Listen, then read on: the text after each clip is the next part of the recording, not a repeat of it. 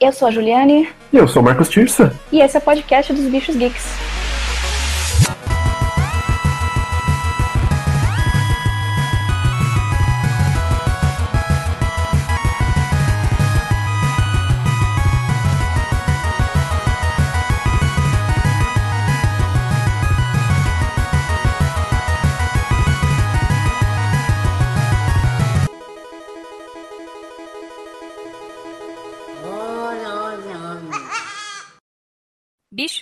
Bem-vindos a mais um podcast do Bichos Geeks. Nosso último foi sobre Dragon's Dogma e agora a gente vai iniciar um formatinho diferente de teste, como se fosse um Bichos Pocket, Pocket Monsters, só que Pocket Bichos, para falar rapidinho sobre algum tema, tal. Vamos começar falando sobre a nossa experiência na BGS, a Brasil Game Show que aconteceu agora no meio de outubro, no Dia das Crianças em São Paulo a melhor época para assistir essa feira. E é isso aí, a gente marcou nossa presença ali. Foram os diazinhos mais legais. Eu realmente gosto do clima de BGS, aquela empolgação para ver jogo novo, para ver todo aquele público né, se reunindo. Apesar de a gente não curtir tanta multidão, né? Mas é legal ver aquela. É, ter aquela sensação né, de todo mundo estar tá ali pra, pra, pelo mesmo gosto. É bem legal. E dessa vez a gente conseguiu se programar um pouquinho. Era muita coisa para ver, a gente não conseguiu ver tudo. A gente conseguiu jogar dois jogos que a gente estava querendo muito, então a gente não conseguiu ver todo o resto. Isso foi um problema. Na nossa agenda, né? Não da agenda da BGS. É, nós fomos convidados como imprensa, né? Comum que eles peguem os streamers, o pessoal dos canais e tal. Então você tem o dia 10 do evento, que é onde entram os convidados VIPs e a imprensa. E mesmo assim estava lotado. Então você tem que chegar no evento já com o mapa na mão e sair correndo para o stand das coisas que você quer testar, porque senão depois a fila fica muito grande.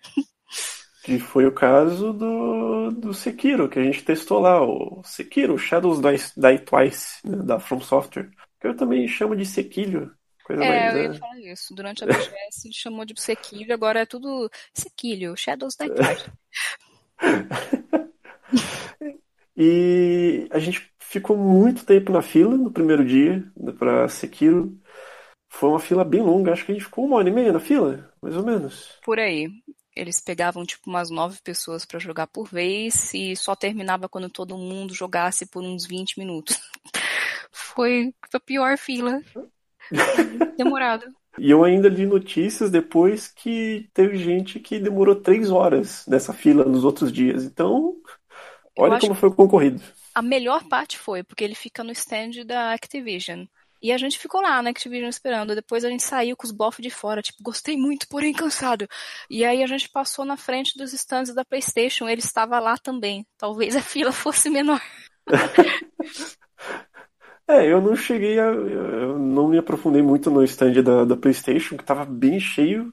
Mas eu não consegui ver o Sekiro lá. Ele tava Ele lá? Estava. Isso foi. Eu, eu lembro bem porque eu fui filmar para vocês toda feliz, eu esqueci de toda a ética jornalística, tudo. Eu fiquei filmando isso aqui. Aí veio o rapaz falar: não, não, não pode divulgar foto, nada. Eu apaguei lá com ele, mas então lembro bem disso. Tinha Resident Evil também, que era foi o outro jogo que nós quisemos testar. É, o Sekiro, a gente tá falando, né, toda essa empolgação de BGS, mas vamos falar um pouquinho dos jogos. O que, que a gente sentiu jogando ali? Hum. O Sekiro, para mim, o Sekilius, para mim, ele foi um Dark Souls com Bloodborne, só que um pouquinho mais liberdade de exploração. Você não fica só no chão. Então você né, vai se pendurando ali. Então a graça era realmente virar um, um ninja, um Homem-Aranha do Japão medieval ali, né? Feudal. E eu gostei bastante dele. É bem difícil, bem complicado. Eu não sei se era só demo, se o jogo vai ser mais complicado ainda, se vai ser só aquilo. Mas ele é bem gostoso de se jogar. Bem, bem, bem. Não sei. Secure the game, play it. Então, do, dos dois demos, este foi o meu predileto. Eu fiquei bem imersa, não vi o tempo passar. Como o Marcos falou, ele é um Bloodborne Japan e Homem-Aranha. Achei muito interessante o combate vertical também. Você pode estrategizar melhor.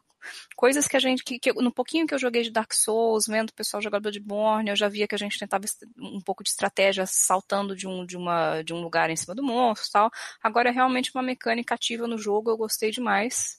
E de diferente eu não vi nada muito significativo. As animações estão muito bonitas.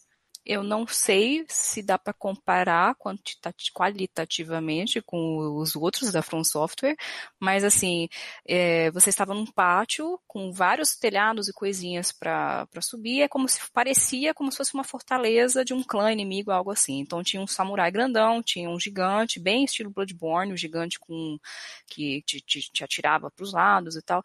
E a animação deles tinha bem essa mecânica mesmo do, do jogo de batalha, de uma coisa que você tem que prestar atenção atenção no que eles estão fazendo, anunciar bem o ataque. Então o samurai era bem pesado, bem grande.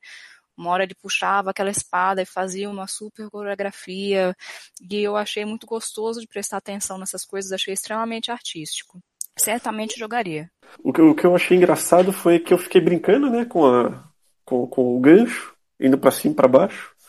E uma hora eu me pendurei um galho no final do cenário, assim. Eu só escuto o cara que tava cuidando da, do standzinho ali da Activision olhar pra, pra mim jogando e falar, nossa, eu não sabia que dava pra chegar lá. então era na brincadeira de ficar explorando, pulando. Eu cheguei a um lugar que ninguém imaginou que dava e realmente não dava pra. Eu cheguei, mas não, não deu para sair. É uma fortaleza fica assim nas montanhas, com neve e tal, então é literalmente um guaxinim uma cabra, aquelas cabras da montanha, assim, salta, o guaxinim explorando as coisinhas. Eu cheguei num lugar uma vez na encosta da montanha, fui pular da galera e, e rolê montanha abaixo, mas assim, o jogo tava tinha todas as plataforminhas para você voltar tal, então eu realmente não, não sei onde você foi parar, o que aconteceu. Era um galho bem distante, bem longe do cenário que deveria estar, e não tinha como voltar. Eu sei que eu consegui chegar lá, mas voltar não tem como. Um Uma coisinha dele, é, ele indica onde você vai jogar o gancho, né? Já de longe. Você não consegue jogar o gancho. O que acontece? No HUD dele, ele fica um círculo e uma setinha apontando, ó, aqui você consegue se pendurar. Então não é em qualquer lugar do cenário que você consegue se pendurar. São partes específicas. Então, um galho, tem um, um trecho do telhado, várias coisinhas assim, ele fica indicando, olha, nesse ponto aqui você pode jogar seu gancho, só que você não pode jogar até você chegar um pouco mais perto e o círculo de uh, sair do, da cor branca virar ficar verde. Então eu fiquei só um pouquinho incomodado com isso, não sei dizer o porquê. Eu acho que eu queria um pouquinho só mais de liberdade, talvez seja isso. É, foi um pouquinho só, tipo, tá, o bagulho ficou verde, eu tenho que jogar ali, mas eu queria jogar naquele outro telhado que não dá para jogar. É, como a gente passou bastante de tempo lá, deu tempo de aprender, assim, qual era a distância, para, sei lá, vou, vou chutar aqui, mas, tipo, uns 5 metros do lugar onde está programado para ficar esse círculo verde e você poder usar o gancho. Só que havia momentos em que você estava a essa mesma distância de um muro que, obviamente, poderia receber o seu gancho, mas o muro não tinha o espaço para isso, ele não, não, recebia o ícone e não dava certo. Então havia momentos em que eu percebia que eu estava fugindo de uma batalha, em que eu calculei algo, e eu já apertava o gatilho para o gancho em qualquer lugar esperando que funcionasse, mas não, ele só funciona, parece que em lugares específicos. Então limitou um pouco. É, e eu não consegui entrar na, na área de VR armadura, né, coisinha de arma, porque eu queria senti um pouco mais do jogo e esqueci de entrar no menu para ver o que, que é o menu. Mas ele te dá já logo na demo ali, ele me deu trocentas opções de armas e eu me perdi, eu já não sabia qual botão era poção, então eu morria de graça. E só jogando mesmo que eu fui entender por que, que ele é o Shadow Dice Twice, né? Porque quando você morre a primeira vez tem um botão para ressuscitar. Então você pode morrer duas vezes enquanto você joga. Falta encontrar ele é onde tá o bem... É. E ele é bem assim. Eu senti ele um pouco mais punitivo. Eu senti que os bichos tiravam muito mais dano. Eu não sei se era status da armadura, eu não sei o que, que era. Eu sei que o grandão ali me pegava e já duas porradas já tava no chão. tava bem complicado o negócio. E ele tem um esquema também de eu senti muito mais. Você tem que ter um controle muito maior de os inimigos que estão em volta. Porque eu sentia que eles entravam mais em grupo dava para você pegar os inimigos stealth, normal, mas eu na demo via dois ou três inimigos todos juntos, assim, então você tinha que ter um controle maior de, de combate ali. Sim. E o outro jogo que a gente testou, que a gente também ficou um tempinho na fila, a gente não ficou tanto tempo, acho que ficou, sei lá, uns 40 minutos no máximo. É, esse a gente Foi... viu mesmo. É, na hora que a gente É. entrou no a gente já foi lá na- no stand. E já tinha fila grande já. É. E já tinha uma galera testando. E esse jogo, ao contrário do Sekiro, que acontecia aqui no stand, as pessoas do stand falavam quando dava o tempo de, de, de, de término do, da demo. Não tinha um, ah, acabou, o jogo cortava automático, ou alguém puxava da tomada. Não, alguém batia no seu e falou, ó, acabou o tempo. Então tinha que sair. Surpresa! Sua mãe veio aqui. A mãe de todos vocês gamers aqui, ela vai puxar a tomada e falar: a lasanha tá pronta. Mas no Resident Evil 2 ele cortava, né? Então eu não sabia quanto tempo. Eu sei que uma hora eu tava desesperado pro negócio acabar, porque eu fiquei com medo de aparecer os leakers de uma vez ali. Eu falei, não, não quero ver leaker agora não. Mas tinha os zumbizinhos. É, o único problema pra mim foi que eu não consegui ficar tão imerso dentro do jogo. É, voltando, aliás, desculpa, eu joguei a campanha do Leon, enquanto a Ju testou a campanha da Claire, não por muito tempo, né? Não, eu já, já entrarei nisso. Vamos construir o ambiente primeiro. A, a Capcom me lembrou um pouco a Ubisoft, eles fizeram stands maravilhosos. Ela- então você tinha um cenáriozinho de delegacia, super bonito, com as stations dentro. Só que do lado tinha a marota brincalhona, que fez a mesma coisa na Ubisoft, ficou do lado daquela igreja assustadora de 2017, do Far Cry 5, ficou do lado o stand de Far Cry com musiquinha alegre, o pessoal De Just Dance. de Just Dance. Eu não sei o que eu falei. Far? Cry. Ok, foi Just Dance, do lado do stand de Far Cry. E agora ela colocou, então tava lá a delegacia do Resident Evil, terror tal, aí do lado tinha Just Dance, Despacito. o pessoal muito feliz dançando e a música muito alta, então quebrou um pouquinho a imer- a imersão. É, a minha, minha trilha sonora foi o Leon andando pela delegacia som de Bubum Tantan, então né, acabou um pouco da imersão ali. Mas ainda assim, deu pra ouvir bastante, eu fiquei desesperado com os zumbis à minha volta, eu entrei numa área muito escura. Tudo que vocês já viram em vídeos de demo que saiu até agora foi o que a gente jogou na demo que tinha lá. Então a gente, tudo que a gente só via, a gente sentiu na pele lá. Então não tem tanta novidade assim, só que ainda assim foi um terror desgraçado. Porque você entrava em um corredor todo escuro, você tinha acesso ao mapa, mas você só tinha que se guiar por uma lanterninha. A única luz ali que você tinha era uma lanterninha que, nossa, era muito pequeno o raio dela. Então, quando os zumbis começaram a levantar, eu tentei sair correndo, tinha pouca bala, você tem que ter um controle maior de bala. Eu não sentia esse, esse desespero por munição no PlayStation, mas nessa demo eu senti. Hum. Eu gostei do fato de você conseguir, né, destruindo os zumbis, tiro, dando tiro na cabeça deles, a cabeça vai se desfazendo, é braço, é perna que cai, então eles vão se arrastando com todas as forças pra cima de você. É, Faquinha, ela, se eu não me engano, ela tem uma duração, só que eu fiquei brincando com ela e não consegui terminar com ela antes da demo acabar o tempo. Terminar literalmente quebrar? Isso. Isso tinha no segundo? Não, a faquinha infinita no segundo, só que dessa vez eles colocaram um fio de lã- o fio, né, da lâmina. Ok. É, então você ia batendo no zumbi e ele mostrava, né, em algum cantinho. Se eu, se eu não tiver enganado, se eu não estou viajando demais, eles né, foram alguma outra coisa, mas se eu não me engano era sim o fio da faca. Então a faca vai perdendo o fio conforme vocês vão usando. E tem coisinhas, puzzlezinhos, então tem uma caixa lá que tá cheia de fita em volta, então assim que você pega a faca ele abre, porque ele não tem condição, né? Ele não tem unha, coitado ali, ele não tem unha de puxar as fitas que estavam presas na caixa. Tem que cortar para conseguir acessar outra área. O demo do Leon começa justamente com ele chegando na delegacia, ele indo atrás de uma pessoa que tá desesperada tentando sair de algum lugar. E tem no vídeo que quando você puxa a pessoa, a pessoa, metade da pessoa foi embora. Eu não sei que tipo de zumbi que fez aquilo, mas pode estar de parabéns pelo trabalho, porque ele conseguiu arrancar as pernas da pessoa. Eu achava que tinha sido a porta de correr, tipo, de uma garagem que fechou na pessoa, mas.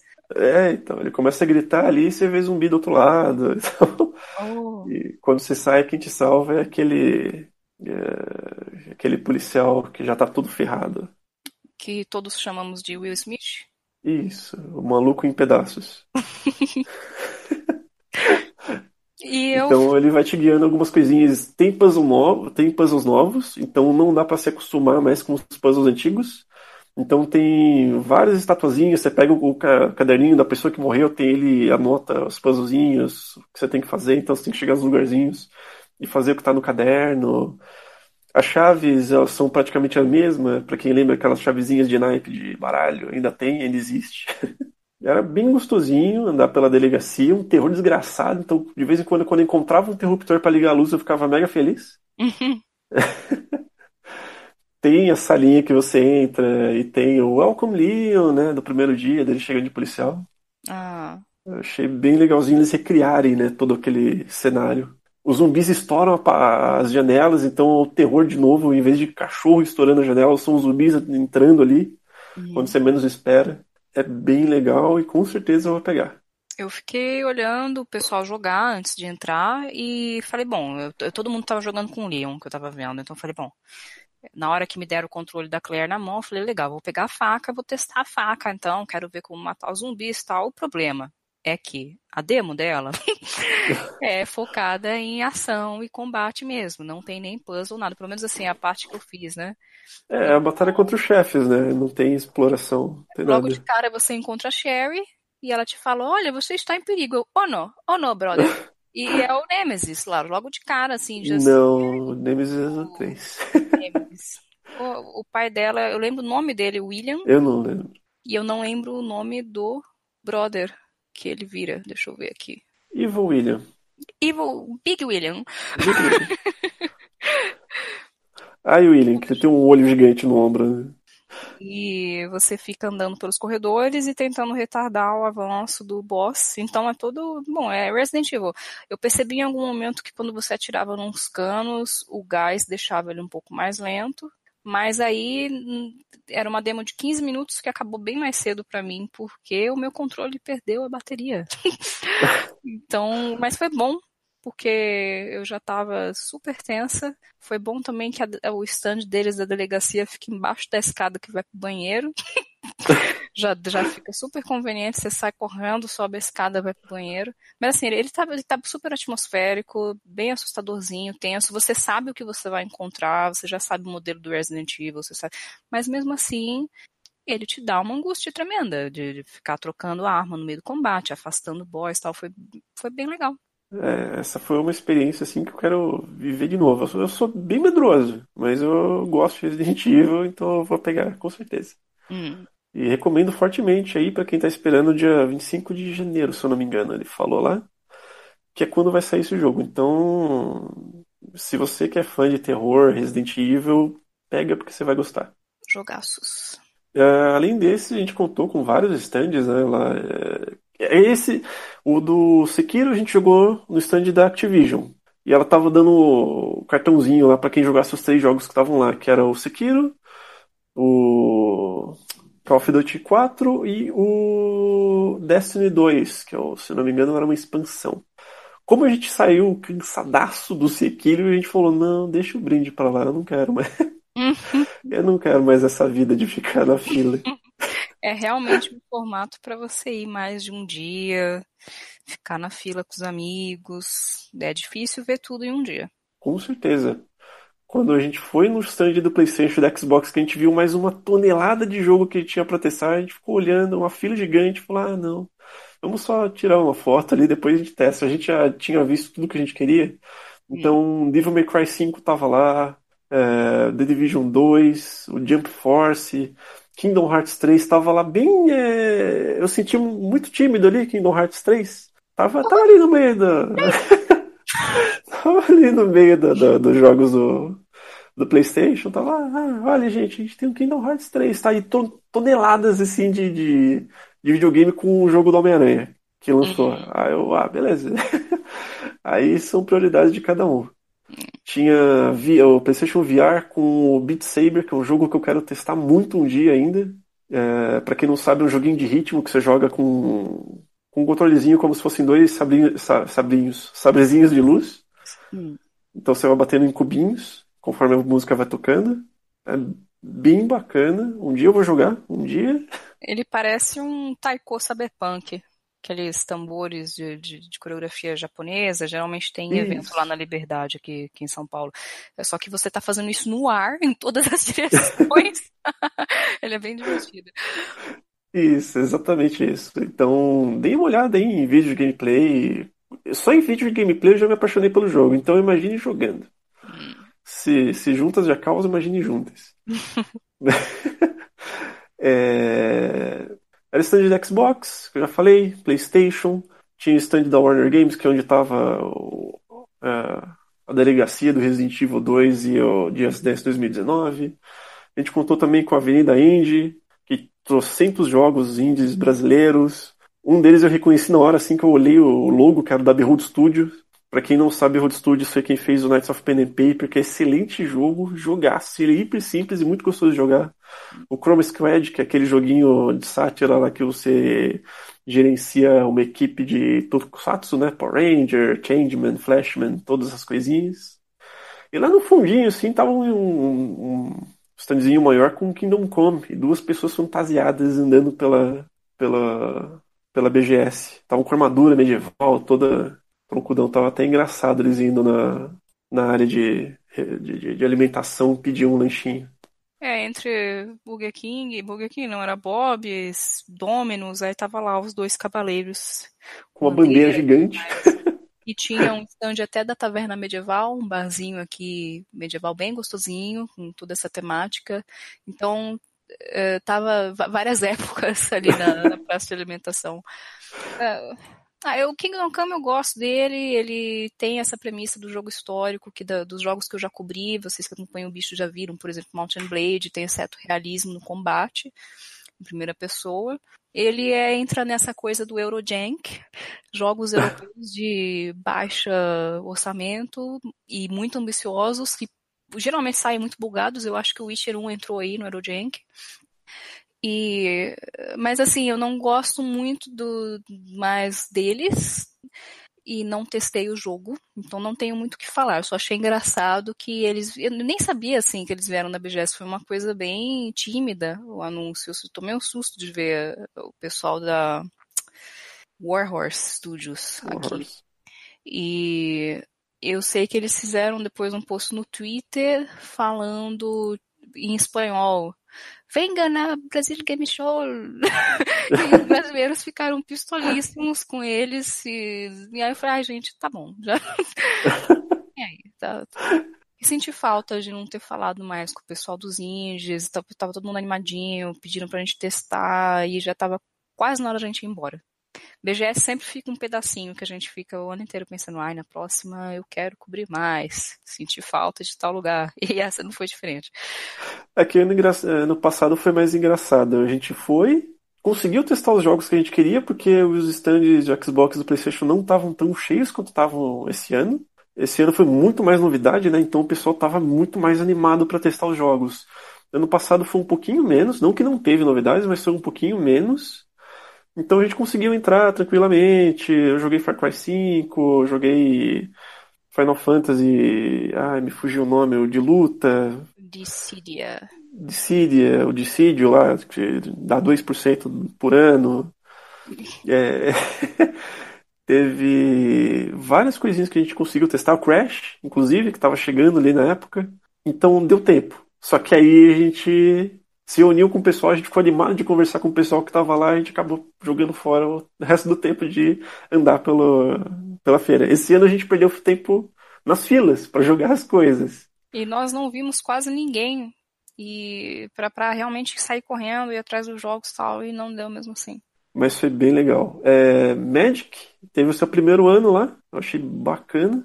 Eu senti falta, eu senti falta um pouquinho de Magic nos outros anos ali. Falei, pô, né, Hum. Faz um sentido eles estarem aqui. E aí esse ano tava lá com um baita de um stand gigantesco, bonito, computadores em formato de arena ali, pro pessoal jogar o novo Magic the Gathering Arena, né? Que é a evolução do Duels. Só que ele é free to play. Totalmente focado para PC, então para quem gosta de esportes, cenário competitivo, ele tá chegando aí. Então, quem foi lá na feira conseguiu fazer um pré-cadastro, dar uma testada no jogo, Inclusive, podia participar de torneios com cartas físicas, com chance de ganhar um deckzinho levar para casa todo feliz. É... E no stand do, do Magic, a gente, quem a gente encontrou lá? A Lígia, que gravou podcast com a gente de Magic um tempo atrás, o podcast número 9. Se não escutou, escute. É muito legal, ela foi extremamente simpática. Eu gostei que ela reconheceu a gente, e a gente reconheceu ela, obviamente. Hum. Mas eu gostei que ela reconheceu, assim, ela olhou pra gente e falou: Nossa, vocês dois bichos geeks. Chorei. e tinha um rapaz muito feliz ali da equipe que foi explicar porque que ele, ele me viu com aquela cara de feliz chegando perto, ele falou: "Nossa, eu vou explicar tudo, vou explicar Magic pra caramba pra mim". Eu atropelei o rapaz, passei por cima dele porque eu tava olhando pra Lígia. Depois eu pedi desculpas assim, mas é, sou uma criatura com trample, ela brincou ainda. É, foi ímpeto e atropelar ali, logo, tudo na hora. Isso. E ela tava lá para ser tutora também do pessoalzinho que não conhecia muitas regras do jogo, para ensinar a jogar. Eu achei hiper legal essa iniciativa do, do, do desse stand do Magic, que, que veio há muitos anos, muitos próximos anos com eles por lá. E sucesso para a Liga das Garotas Mágicas também, que faz um trabalho sensacional. E um beijão para Lígia. Beijos. Bom, nós tivemos uma novidade legal na Brasil Game Show, que estamos todos chamando de a, volta da Nintendo ao Brasil. Ela veio esse ano na Cosplay Zone, trouxe os personagens clássicos, o Mario, Daisy, Peach, e junto tinha competições de cosplay, tinha meet and greet com o dublador do Mario, agora eu esqueci o nome. O Charles Martinet? Isso. E eu não vou esquecer, agora vai ficar na minha cabeça, assim, o canon, tipo uma fanfic de Mario, porque quando nós estávamos na fila, tinha uma moça vestida de Daisy já, em caráter, prontíssima. E tava, tava, tava muito ruim, tava uma fila lotada, a gente já tava meio nervoso porque tinha atrasado. E essa moça estava brigando com um rapaz sus suspeitamente, não sei nem se existe essa palavra, parecido com o Luigi. Eu falei, eu, eu acho que é a Daisy brigando com o Luigi. O rapaz não estava ainda, mas eu... aí agora na minha cabeça a Daisy é super nervosa. sai xingando o pessoal, tá? E depois eu vi ela no palco, eu não consigo levar a sério, mas desculpa, Daisy. e o, o, e o cosplay zone da Nintendo, ele me surpreendeu, porque ele era muito grande. Tinha, assim, coisa da Nintendo no fundo, assim, putz, sabe? Você querer levar para casa e não ter espaço, mas você querer colocar aquilo lá no quarto, porque tava muito bonito. Hum. Todo, Smash Bros, todos os personagens da Nintendo, Mario, Link, tava assim, uma loucura. E realmente foi uma surpresa, né, para todo mundo, de última hora ali, o, a BGS, uma semana antes, anunciar que a Nintendo estava patrocinando o, o, cosplay. Foi bem legal a empolgação do pessoal de ver aquilo. A, entre aspas, né, volta da Nintendo. Eu sinto ainda que ela está colocando só o, o, pezinho na água. Eu espero que ela se jogue de uma vez, não fique só com os pés assim balançando na piscina, na beira da piscina. É. Se jogue, né? Venha pro Brasil, a gente recebe de braços abertos. Ela trouxe para esta BGS os cartões pré-pagos. Ficou à venda ali na loja da Americanas. Parece que por enquanto vai ficar só nas, nas Americanas. Mas são os cartões de jogos. Não... Ela, a Nintendo trouxe pro Brasil para ficar nas americanas, olha que. É. Ironia. E eles estão entre R$ 84,00 e R$ 250,00. É, não tem diferença nenhuma, acho, dos preços de já hum, da, da. Preço média dos jogos dentro da loja deles. Tinha Splatoon, tinha Breath of the Wild, Arms, Kirby e também cartões pré-pagos para loja online de 3 ou de 12 meses. O loja online, o serviço de assinatura? O serviço online. Ah, legal. Como é o serviço do Switch Online? Nintendo Switch Online. Ok, eu esqueci okay. o nome mais básico. Isso, essas pequenas coisinhas vão me deixando empolgado com a Nintendo, assim, ela não tá deixando de ver o Brasil como um mercado. Tem sim alguns probleminhas, tal, de tipo. Porque ela antes nunca esteve no Brasil, né? O que estava dela eram importadoras, outras empresas que agiam por ela. Ela exatamente nunca esteve aqui. Então, ela vê esse cenário, mesmo que ela não tenha entrado aqui de cabeça, eu fico bem empolgado com ela. Eu acho, pô, sabe, tá olhando, tá, tá vendo o que tá acontecendo. E a gente chega muito e tá vendo que a gente tá criando. E tá vendo que a gente tá criando trocentas contas do, da eShop canadense, americana, para tentar comprar os joguinhos dela. Nossa, o que que tá acontecendo? Todo mundo de São Paulo mora em Yukon. Nova York. né? Fora isso, a Brasil Game Show também teve a Jam deles, acho que é patrocinada pela Globo, e fica um formato tipo de uma casa de vidro, meio reality show, e o pessoal se divide em 10 equipes, acho que são, são três pessoas, não, não acho não, é certeza, três pessoas em cada equipe, e elas passam o fim de semana fazendo os jogos de acordo com o tema que é liberado logo no início da feira. Aí eu sei que neste ano quem levou foi a, quem ganhou foi a equipe Geleia de Fogger da USP de São Carlos. Geleia de Fogger. Teve mais uma novidade também. Uh, foi iniciado um ciclo de palestras meio mercado, meio negócios, chamado BGS Summit. É, e... isso é bem legal. É uma coisa que realmente eu, eu vi que o pessoal falou: Meu, finalmente eles fizeram isso. E realmente é, é uma coisa que todo mundo queria ver, né? Foi, aconteceu antes da BGS e teve um, um quinquilhão de gente de, de, do mercado internacional que foi lá fazer workshops e palestras. Ele é bem focado em esportes. Teve o Noah Winston, CEO da equipe Immortal de CSGO, falando sobre gestão e empreendedorismo, teve palestras com Yoshinori Ono, do Street Fighter, ele é produtor da Capcom, mas assim, teve uma coisa da Cube TV, aquela plataforma de streaming, falando sobre streaming, Fumito Ueda, Ueda falou um pouquinho sobre arte, eu sei que no Talks da BGS, que não é esse Summit, é a parte aberta, ele falou um pouquinho sobre as inspirações deles pro dele para os jogos e tal, para o Ico, Shadow of Colossus, Last Guardian e voltando para o Summit. É bem, assim, é bem comercialzão, é bem. Então teve palestra do Banco do Brasil falando sobre streaming, tem coisa. Teve uma palestra que eu fiquei curiosa sobre Unity, como melhorar o alcance, retenção e a receita por meio de três novas ferramentas. Eu, eu gosto dessa ideia de ser assim, bem focado em ferramenta, bem específico, avançado, tal, do que algo mais geral, né? Mais, mais abertão. E, e teve um ingresso separado da feira também e tal. Ele já não tem, quase não tem muito a ver, sabe, com a Brasil Game Show. Assim, se você vai lá um dia, você, você vai perder, né? no dia 9. E, e é separado. É, é, e eu achei ele com ingresso barato, né? Chegava a 200 reais. Isso.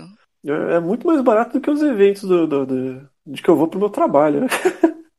muito mais. E não vai convidado internacional, não, só a galera do Brasil. Então foi um cuidado muito legal. Espero que tenha muitos outros mais e que venha três, quatro, cinco dias antes da BGS e alimente todo esse mercado de, de games que a gente tem por aqui. É, falando nos convidados, na, nas palestras, o, nós recebemos um e-mail falando que no encerramento o Marcelo Tavares, que é o criador da BGS, que tem o acervo de games que ele coloca lá naquele museu dos jogos, quem visitou já deve ter passado por lá, tal, enfim, ele foi falar com a imprensa e fazer uma coletiva de encerramento. E nós não conseguimos ir, mas ficamos caçando as pessoas que foram lá para nos avisar tal o que, que, aconteceu. Parece que assim ele falou sobre uh, ter dobrado o número de candidatos internacionais, ter expandido para esse formato de palestras, aumentou o número de estantes também e a volta da Nintendo. Tinha alguns comentários sobre conseguir mais convidados mulheres. Por enquanto, assim, você vai ver a maioria deles são é, homens. Mulheres ainda vão estar diluídas no meio dos youtubers e dos streamers e que 2019 vai trazer novidades na área mobile. É, legal. É. Esse ano eu senti um pouquinho de falta de, de um foco em mobile, né? Um joguinho Candy Crush. Não, brincadeira, mas eu senti um pouquinho de falta, assim, de um. Pelo menos um, alguns stands né, focados em joguinho, lançamento de joguinhos mobile. E aí nós fomos comer e descobrimos a área onde ficam as, as ações sociais, assim, as, as parcerias da BGS com associações beneficentes e tal. E eu achei bonitinho que tinha tinha um pessoal jogando esportes, tinha cadeira de uhum. massagem, tinha tinha uma equipe que parecia de fisioterapia ali mexendo. Eu falei, nossa, é minha parte predileta, eu já vou, já vou deitar aqui. E aí depois eu fui pesquisando um pouco mais sobre cada um dos grupos. Eu achei esses grupos com a ajuda de uma pessoa novanista que me pediu para para dar uma olhada na Brazilians Against Time, é um grupo de speedruns brasileiro. Foi o Thiago Trigger, pelo Alvanista, que é uma rede social brasileira de games, que outra hora eu culpo para vocês, mas que é como se fosse um Facebook de games com check-ins e tal, e eu postei lá pedindo ideias e me sugeriram essa área do evento. Enfim, é, a Brazilians Against Time faz speedruns e ficou a BGS inteira, não só o fim de semana, né? Ficou do dia 10 até o domingo, cobrindo vários jogos. Teve Super Mario Bros 3, Yooka-Laylee, Super Meat Boy. E, se eu não me engano, eles conseguiram arrecadar 15 mil reais para a APAE, que é a Associação de Pais e Amigos Excepcionais. Eles focam. Olha, que legal. É, eles focam em promover a dignidade de pessoas que têm alguma uh, deficiência intelectual, autismo, e eu achei muito legal. A Brett, ou a Brazilians Against Time, teve a primeira edição oficial em 2016, e eles ficaram lá, é bem, é bem aquele climinha gostoso de speedrun mesmo, quem gosta de assistir, fica o pessoalzinho no sofazinho, com os convidados ou os amigos atrás, Outra, outra associação beneficente que estava lá é a Casa de Davi, que está na BGS desde 2014, e eu acho que eles pegaram as doações de alimentos desse ano. Eles também atendem pessoas carentes com deficiência intelectual, física, autismo, e há alguns anos eles usaram Just Dancing em umas sessões de terapia para essas pessoas, começou a dar muito certo e tal, e aí eles colaram na BGS trazendo o Wii e divulgando essa tal dessa sessão de game terapia e como ela melhora a coordenação motora e até a vontade de comparecer a, a sessões, né? Eles falavam que as pessoas é um atendimento feito para pessoas carentes, né, que precisam dessa terapia. Meu cachorro tá, tá nervoso e tal. E às vezes as pessoas estavam muito desmotivadas, não iam se tratar, e os jogos deram uma alegradinha ali no, no pessoal, funcionou muito bem, e foi muito gostoso pesquisar esse lado da BGS. Também tivemos o Instituto Maria João Aleixo, que é envolvido com causa de periferias, e, uma, e a Associação de Proteção, Amparo e Cuidados de Animais, a Manimal. Olha que legal. Espero que nos próximos anos eles continuem lá. Sim. Bem legal a presença deles lá. Uhum. Por fim, a gente separou um espacinho aqui no final para recadinhos e também para a gente dar o nosso geral da, da nossa experiência. Marcos, o guaxinim do Bichos Geeks, o que você achou da BGS? É, eu, eu disse no começo, eu gosto muito do clima da BGS. É, atrasos acontecem, não tenho por que ficar reclamando disso. No dia da imprensa teve um atrasinho ali de uma hora mais ou menos, então os portões foram abrir já um pouquinho mais tarde. Do que eu fiquei surpreso. A gente entrou, devia ser umas duas e meia, conseguiu jogar e foi comer. Enquanto a gente estava comendo, a Júlia falou: Ah, são quatro horas da tarde. Eu falei: O quê? E a gente já estava lá desde o meio-dia e meia. Fazia um tempo a gente não tinha feito quase nada ainda. Então, não posso reclamar que, ai meu Deus, atrasou. Atraso sempre vai acontecer. É, são eventos, não é a primeira vez que eu vou no evento da, da, da BGS e eu espero ir muitas vezes mais. Eu gostei bastante e continuo gostando todos os anos. Eu espero ir ano que vem de novo, se minha empresa deixar também. Minha empresa é home office, ela deixa desde que eu tenho os jobs em dia. Mas assim, eu, eu, como eu disse durante o cast, eu sempre tenho vontade de comparecer mais um de um dia. E acho que agora ficou mais urgente ainda se o evento tiver a mesma proporção ou maior que teve em 2018 para dividir, né, cobrir a área indie num dia, depois cobrir o resto, e também para poder ver o pessoal. Eu senti muita falta de contato com o pessoal esse ano, mas assim, não foi nossa culpa, não é nada mesmo, é porque realmente ou você ia atrás dos seus amigos ou você fazia as coisas. E nossos amigos estavam lá aquele ano, 365 indies, Teve a Nicas Play, nós vimos a Jéssica Pinheiro do New Game Plus e o Demartini, um beijo para eles que fizeram uma super cobertura da BGS também. Mas teve esse probleminha no início do atraso, o shuttle estava demorando um pouquinho, é o que sai da, da estação Tietê Portuguesa. Então, se você vai realmente planejando certinho o que fazer, provavelmente você não vai conseguir fazer um dia.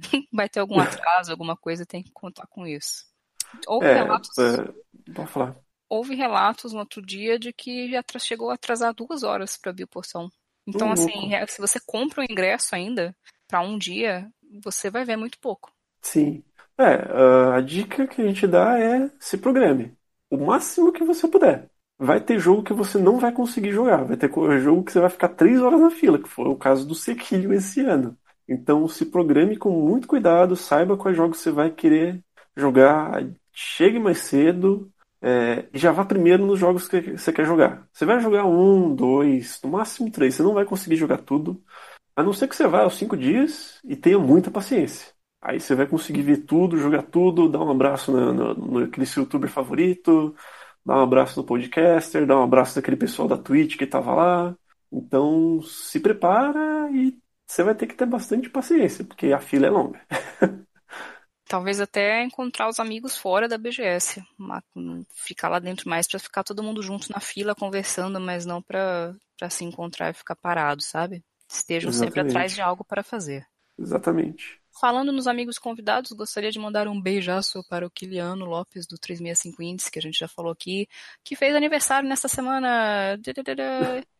E... Eu não sei quando eu não sei quando você vai estar ouvindo esse podcast, mas a gente está na semana do dia 15 de outubro. Isso, ele fez, eu acho que dia 10. Se eu errei, ele me perdoa. é isso, então, bichos. Como comentamos no início, esse formato Pocket é mais curtinho, a edição é mais leve também. Só para realmente vocês ouvirem as nossas opiniões de maneira rápida, sem, sem demorar muito tempo para a gente editar também. E não tem nada para falar. É, é, esse formato Pocket é justamente também para fazer esse nosso contato, né? Faz um tempo que a gente não, não, não posta um podcast, tanto porque, como eu falei no podcast Dragon's Dogma, falta tempo, um pouquinho de dinheiro, mas também falta tempo. então, a gente sente muita falta de gravar podcast. Espero que vocês tenham gostado. Deem o feedback aí do que vocês acham de um podcast mais pocket, um podcast mais eh, informal e muito mais rapidinho para você ouvir. Sim. Nós estivemos trabalhando bastante no background do Bichos, movendo a hospedagem dos casts. O site teve um probleminha esses dias, então assim, nós estamos ativos, mas não de uma maneira que o público consegue ver. mas estamos aqui. E qualquer coisa, contato arroba bichosgeeks.com ou então nos acionem pelas redes, estamos no Twitter, no Facebook, é um pouquinho mais fácil. Eu estou testando aquele formato de fazer uma cobertura de jogo por vídeo, talvez uma stream, eu tenho algumas coisas planejadas aqui, então assim, tentaremos ficar mais presentes e para conciliar tudo isso com o nosso tempo, nossas vidas, o formato vai ser mais curto, mais drops, mais leve. Ocasionalmente a gente vai gravar um podcast um pouco mais longo, mas não espere muito além disso. Por enquanto, acreditamos que não, vai ficar uma coisa mais curta mesmo, mas saudades daquelas pautas de 50 páginas. É. Hoje em dia, as únicas pautas que eu faço é pro meu trabalho de 50 páginas e olhe lá. Mas está recebendo por isso. Ao menos isso. é isso então, bichos. Obrigada por, por nos acompanharem. E até a próxima. Tchau, tchau. Próxima. Tchau, tchau. Próxima. Tchau, tchau. Próxima.